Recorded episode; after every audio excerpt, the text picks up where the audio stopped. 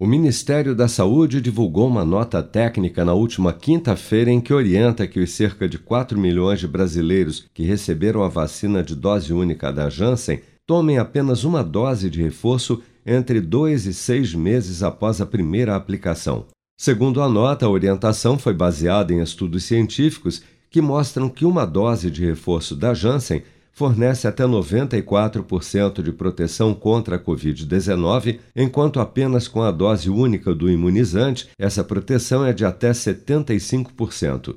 Esses mesmos estudos, segundo a pasta, também demonstraram que os níveis de anticorpos aumentaram de 4 a 6 vezes com a dose de reforço da vacina da Janssen.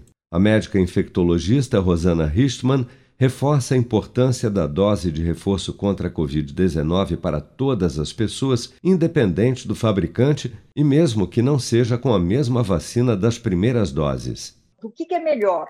Eu fazer um esquema misturado de vacinas, que eu também já sei que é seguro, que tem uma boa resposta, ou deixar de vacinar alguém porque eu não tenho a mesma vacina. É óbvio que eu tenho que dar a vacinação para essa pessoa. Até amanhã desta segunda-feira, 158.801.128 pessoas, ou 75% do total da população do país, já haviam recebido a primeira dose de vacina contra a Covid-19, sendo que destas, 132.916.795 ou 62,8% dos habitantes do Brasil, também já foram imunizados com a segunda dose ou dose única contra a doença, e 15.908.125 pessoas, ou pouco mais de 7,5% da população, já receberam a terceira dose ou dose de reforço. O balanço oficial do Ministério da Saúde, divulgado na noite deste domingo, aponta que no Brasil 22.080.906 pessoas já foram infectadas pelo novo coronavírus, sendo que deste total 614.278 faleceram por complicações decorrentes da infecção desde o início da pandemia.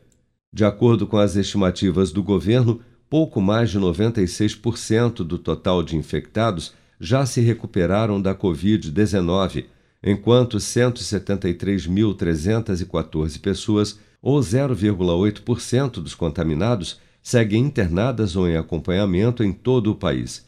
Somente de sábado para domingo foram reportados pelas secretarias estaduais de saúde mais 4.043 novos casos e 92 óbitos provocados pela doença.